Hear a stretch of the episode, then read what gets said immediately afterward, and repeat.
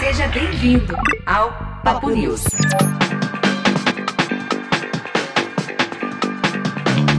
Está no ar o seu Papo News, a sua revista de notícias de ciência e tecnologia, tudo que aparentemente não apareceu na sua bolha, você vai ouvir aqui. E eu começo o episódio de hoje com uma notícia que veio da SES, né? Aquela feira de eletrônicos de Las Vegas, incrível. Foi a Feira dos Carros. Essa edição, as empresas de tecnologia deram uma saída e quem deu as caras lá foram as empresas de automóveis, apareceram bem. E a notícia diz o seguinte, ó: BMW exibe carro na SES que possui telas de 31 polegadas com resolução de até 8K. Então, é um carro da BMW ou vários carros da BMW que vão ser equipados com sistemas de entretenimento. Esse sistema possui modo cinema, que transforma os bancos traseiros do veículo em uma sala, com telas de até 8K né?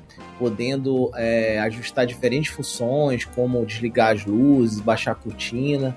Já vem com um sistema de som de cinco canais, da Bowers e Wilkins Diamond, enfim. E o carro também é super conectado, né? Ele já vem com 5G embutido e a partir do 5G você consegue fazer streams de vídeo. A BMW fez uma parceria com a Amazon para oferecer o catálogo da Amazon nas telas e provavelmente no futuro deve incluir jogos, música, podcast, né, que está muito em alta e tudo mais. O primeiro veículo que vai usar isso é um modelo elétrico, né, o i4, e depois eles todos os veículos da série X, que são os modelos elétricos, vão começar a utilizar. Eu tenho minhas dúvidas sobre o quanto isso é uma prova de conceito e o quanto eles realmente vão aplicar isso no mundo real, porque eu vejo que um grande problema dos carros elétricos é a bateria, aí eles colocam um sistema que consome mais bateria no, no, no carro para ser utilizado. A não ser que seja assim, o cara vai lá, tá abastecendo carro dele, aí aproveita para assistir, sei lá, um filme. Mas, pô, se você tá abastecendo seu carro, acho que a última coisa que você quer em um posto é assistir, assistir um filme. Como prova de conceito é muito interessante, assim, do que pode fazer. Talvez para um empresário muito bem sucedido que tem um filho, deve ser ótimo colocar Peppa Pig ali no, no vidro traseiro. Tranca o menino ali, vai fazer as compras, né, do supermercado. Puta, tá aí. Essa é a aplicação. O CEO da BMW foi no supermercado, teve que levar o filho, odiou a experiência, o menino saiu mexendo em tudo, segurança expulsou ele. Aí ele falou: Já sei, uma tela no banco de trás. Com cortina para ninguém achar que eu abandonei a criança lá, né? Senão segurança pode também, né? Ou então quando alguém te chama pra ir na, na farmácia, né? Pô, vamos na farmácia ali e tu fala, eu vou, mas eu vou ficar no carro. Pô, é o momento de apertar o, o home, virar um telão e já assistir um episódio ali de Clone Wars. Mas tu consegue imaginar a discussão entre casais, assim, de chegar no supermercado, vai lá, eu te espero aqui. Puta, ninguém vai querer vai todo mundo querer ficar no carro pra assistir, continuar assistindo a série. Né? Não, e você vai começar a ir naqueles passeios mais longos, né? Tipo assim, não, vamos no shopping, não, vou ficar aqui no estacionamento, né? Pluga o carro na tomada. Tá ruim de estacionar, deixa que eu fico aqui no carro, não se preocupa não. No Natal vai é, ser vai ótimo. Indo que eu vou estacionando, é verdade. como prova de conceito é bem interessante. É, tanto para os carros elétricos, que como você falou, vai precisar de um carregamento mais longo, né? Então, antigamente, seu carro precisava de combustível, você parava no posto, em um minuto estava resolvido, um minuto, dois minutos. Agora não, o carro elétrico ele tem esse desafio que ele não vai conseguir em um, dois minutos. Quem sabe no futuro vão ter, né? O Supercharger já tem para celular ali em um, dois minutos você consegue recarregar boa parte da bateria, mas em tese você vai precisar de um, um tempo para carregar e quem sabe isso. E o outro motivo seriam os carros autodirigíveis, né? Então especula-se que, quem sabe, com a autorização dos carros autodirigíveis, a gente vai passar um tempo dentro do carro acompanhando notícia, internet, o 5G vem para isso também.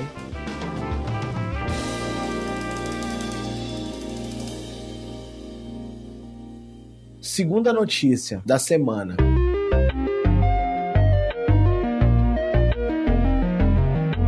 Os PCs, os computadores, né, desktop e notebook, tiveram o seu melhor ano desde 2012, disse a IDC, né, uma agência especializada em pesquisa e análise nesse cenário. Então, um novo relatório mostrou um crescimento da entrega global de PCs. Então a notícia diz que em 2021 a entrega global de PCs atingiu seu maior número desde 2012. E aí tem uma fala do Gitesh Ubrani que diz: 2021 foi realmente o retorno do PC. Olha a frase bombástica, né? É, o pesquisador disse que mais de 340 milhões de unidades foram entregues ano passado.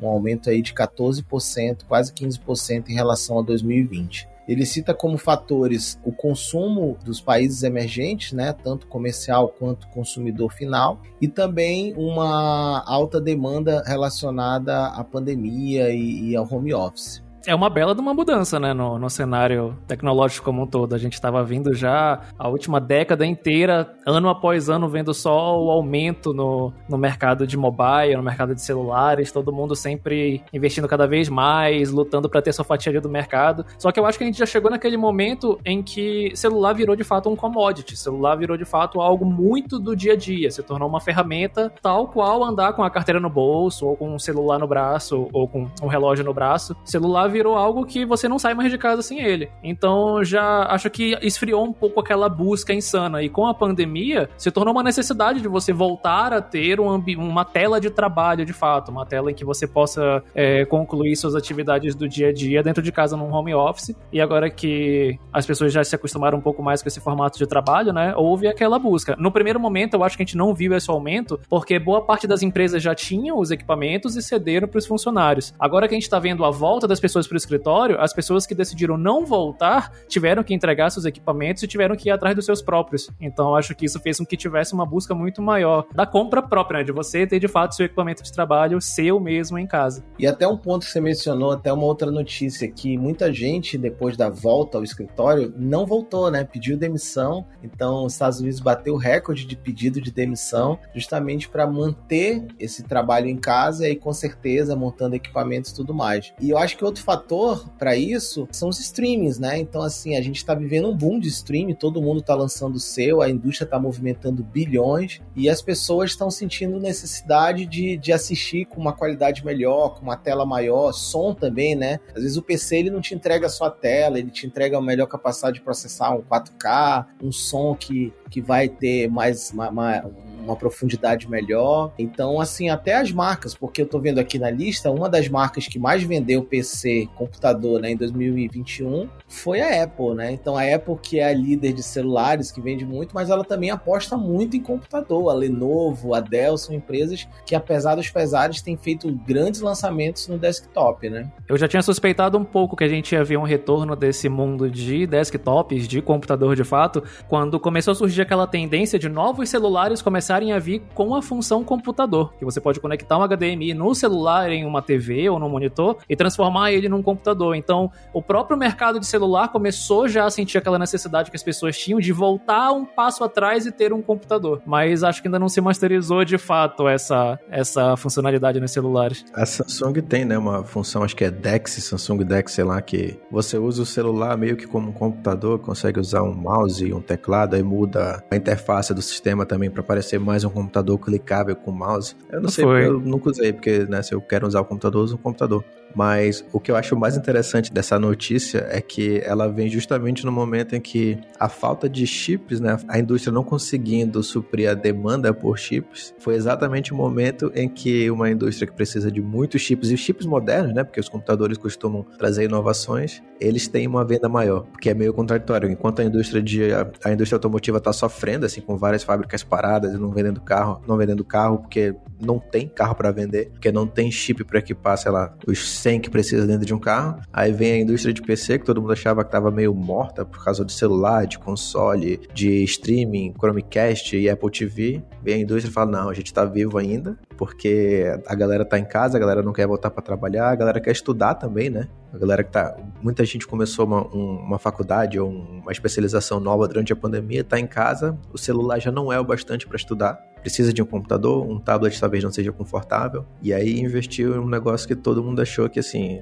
era um trambolho que só tem empresa, tipo impressora, que todo mundo usa a impressora do trabalho. Scanner, né? Scanner. É, tu quer imprimir, tu vai no trabalho imprimir. Fax, né? Acho que dessa falta de chip que pode ter ajudado também é que a gente já tinha visto há um bom tempo, uns dois anos já, desde o começo da pandemia, que existiam muitas peças antigas que as pessoas não compravam porque elas não queriam mesmo, que estavam no mercado, estavam em estoque, mas por serem de modelos de 6, 7 anos atrás, ninguém estava querendo comprar. Mas com a chegada agora do mercado emergente, disposto a, a investir dinheiro nisso, são pessoas que usam para o cotidiano, elas não vão montar um PC gamer, então elas não precisam de uma placa de vídeo extremamente performática, elas podem se suprir muito muito bem das peças que estavam em estoque de 5, 6 anos atrás. Que deve ter facilitado um pouco para aumentar essa porcentagem na, na, fatia de compra. Deve ter dado uma boa zerada, né? Você é. pega é. a, a, escassez de chip do, do último ano, pelo menos, e aí você pega esse estoque aí que provavelmente tinha. Então, com certeza, esse movimento também deu uma boa zerada nos estoques. Isso aconteceu, por exemplo, com carro usado, né? Então, os carros novos não estavam sendo comprados ou não tinha entrega, e aí houve um boom de carros usados porque quem precisava de um carro tinha que recorrer a esse mercado. Vocês falaram da falta de chip, que é até um outro assunto, e eu vi uma matéria interessante que é o seguinte: além da falta de chip, né, a gente tem uma crise logística, porque como houve uma pausa no, no, no transporte fluvial, que é o principal hoje em dia entre a Ásia e a América, com a volta do transporte, houve um grande congestionamento. Eu vi uma notícia aqui de outubro que diz que a fila de navios para atracar em Los Angeles eram mais de 50 navios. 50 navios esperando para atracar para descarregar a mercadoria. Então, vamos ver. Mas vocês acham que continua? O PC aguenta os próximos anos? Equilibra? É uma volta mesmo? O que tu tá me dizendo sobre o porto de Los Angeles é que ele é tipo o Outback na sexta-feira, é isso? Só que para navio. Qualquer Outback, qualquer dia, exatamente. Entendi, beleza. Eu acho que se mantém, eu acho que a gente vai continuar vendo.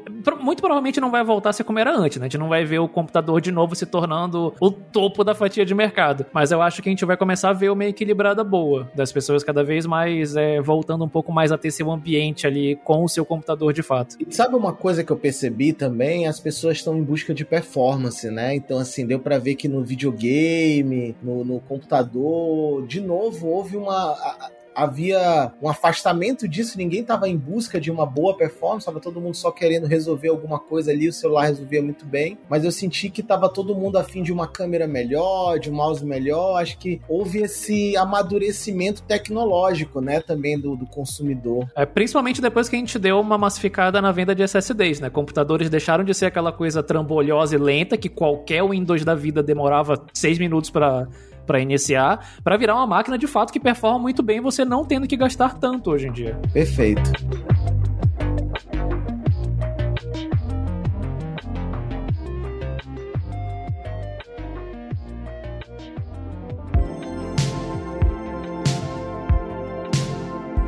Vamos para a terceira notícia do dia. Essa é muito boa. Essa aí o Bruno catou aí na internet e falou: não, a gente tem que falar desse assunto essa semana. A notícia é: startup americana quer gamificar o poder judiciário dos Estados Unidos usando tokens em blockchain. Então, eu vou ler rapidamente a notícia, mas basicamente ela quer criar um mercado gamificado baseado nos processos judiciais, utilizando como base tecnológica blockchain e uma criptomoeda. Então, a nova companhia planeja levar aos americanos do dia a dia um sistema de aposta baseado em processos civis, onde você pode comprar e transacionar criptomoedas, criptotokens é, ligados a processos, né? Eu vou falar sobre blockchain só depois. Primeiro eu vou falar do, da bondade de coração do, do cara que criou esse, essa startup, que ele disse que ele quer tornar a a justiça americana acessível para o americano comum, que seria as pessoas apostam no teu processo, mas quando elas apostam no teu processo, elas estão investindo nos seus custos processuais para ter um retorno lá na frente. O coração dele pode estar no lugar, mas o cérebro da, é, com certeza não está. Assim, o que ele está tentando fazer com o sistema judiciário é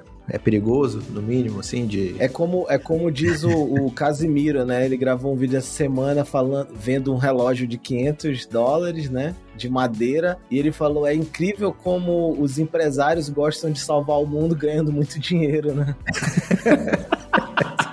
É exatamente isso. Existem um milhão de problemas com esse. com essa startup, né? De tipo, incentivar a judicialização e de repente enterrar processos realmente importantes para as pessoas e de só apostar em processos que as pessoas têm chance de ganhar. Mas enfim, o que eu vou falar aqui é o que mais me dói, que é a, a prostituição do blockchain, cara. O blockchain é uma das tecnologias mais incríveis, assim, que surgiram nos últimos anos. As pessoas falam muito do, do Bitcoin, né? Que foi a primeira criptomoeda porque, beleza, o Bitcoin ela é uma tecnologia incrível, mas na, na, na na área financeira, por criar uma escassez de um produto digital e é uma moeda descentralizada que não tem controle, beleza. Inovação massa, incrível. Mas o blockchain é realmente a tecnologia que poderia estar movendo assim a gente em, em direções incríveis, porque o blockchain é um registro público descentralizado, praticamente impossível.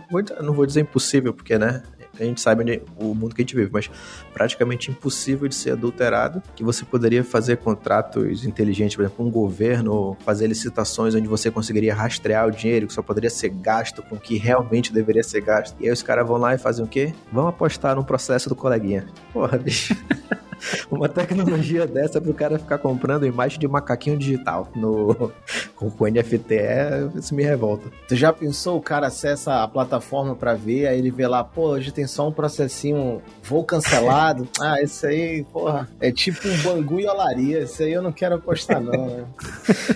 Caralho, que fácil. Será que vai ter manipulação, cara? Será que vai ter manipulação? O juiz vai apostar num processo que tem tudo para ganhar, aí ele vai ser manipulado para perder o processo, para valorizar aquela moeda. Já pensou? Cara, eu não duvido de nada. O juiz apostando no processo em que ele sabe que ele vai estar tá dando a sentença. Ah. Ele não, né? Mas um sobrinho dele que mexe com o computador, né?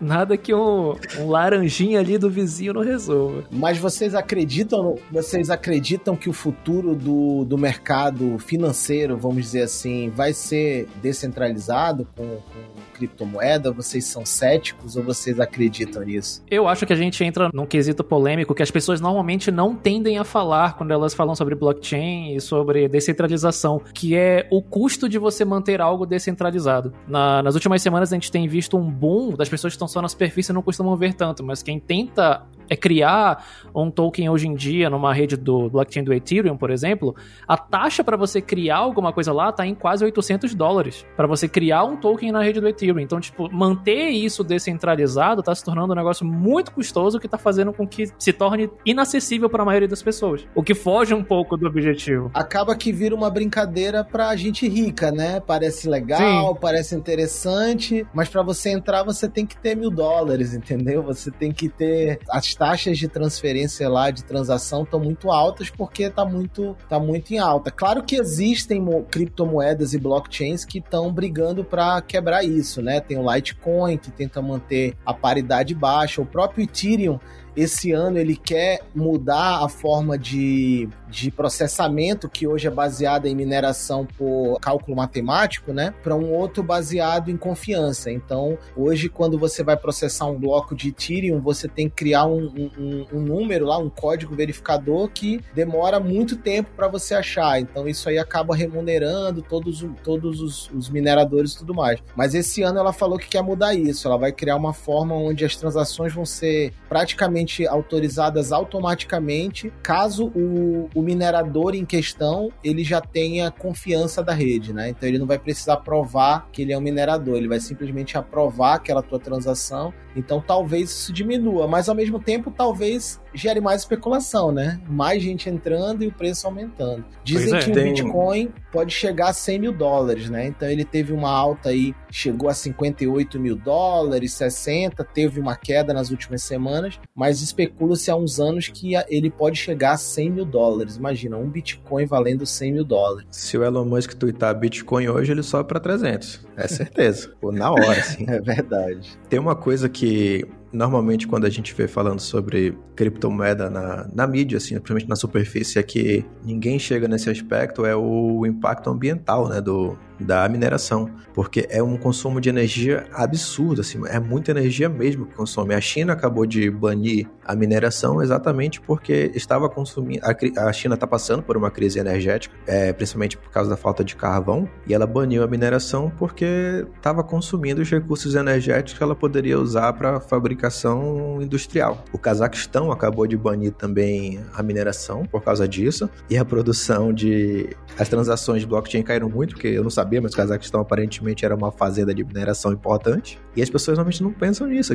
Se a gente migrasse para um mundo totalmente descentralizado, não ia ter energia para a gente estar tá fazendo esse podcast, talvez, porque estaria tudo sendo minerado. Ó, eu, eu, vou até fazer uma correção, uma correção. O Cazaquistão ele não baniu a mineração, ele desligou a internet do país por causa dos protestos. E aí, por ah, causa tá. disso, os mineradores que representavam 17% de toda a rede de mineradores, que eles incentivam a mineração lá, né? Eles são gás, energético, e aí a internet deles foi desligada e 17% dos mineradores do mundo que mineravam no Cazaquistão ficaram offline. Não dá para minerar offline, galera. Essa é a primeira dica aí para você que quer entrar no mundo é parte do registro público, é isso, né? Está disponível na internet. Cara, tem uma outra notícia interessante que tem uma da, algumas empresas que estão saindo da China de mineração, né? Elas estão comprando usinas hidrelétricas velhas, abandonadas, né? E transformando em um parque de mineração. Tem uma notícia na, no, acho que no estado de Nova York, uma empresa comprou uma usina de hidrelétrica de pequeno porte e aí ela transformou a usina e agora só serve para gerar energia para ela mesma minerar, né?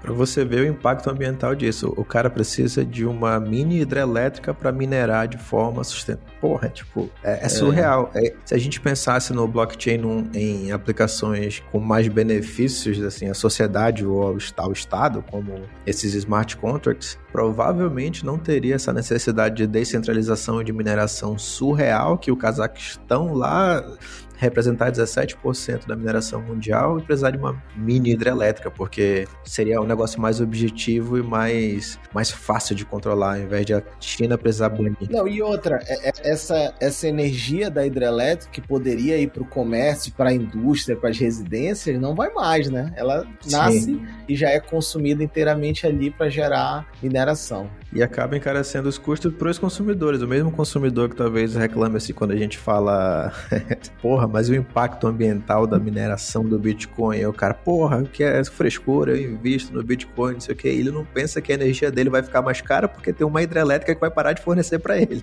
Ou seja, vai diminuir a oferta de energia para ele. Exatamente, que é algo que eu tenho pensado muito, né? Tipo, ah, vamos acabar com os carros a combustão e vamos focar em carros elétricos. Fico pensando, cara, imagina a energia elétrica daqui a uns Sim. anos onde tudo é elétrico. Aí as empresas elétricas vão comprar o combustível para queimar, né? Para poder gerar energia e no fundo se bobear vai dar no mesmo.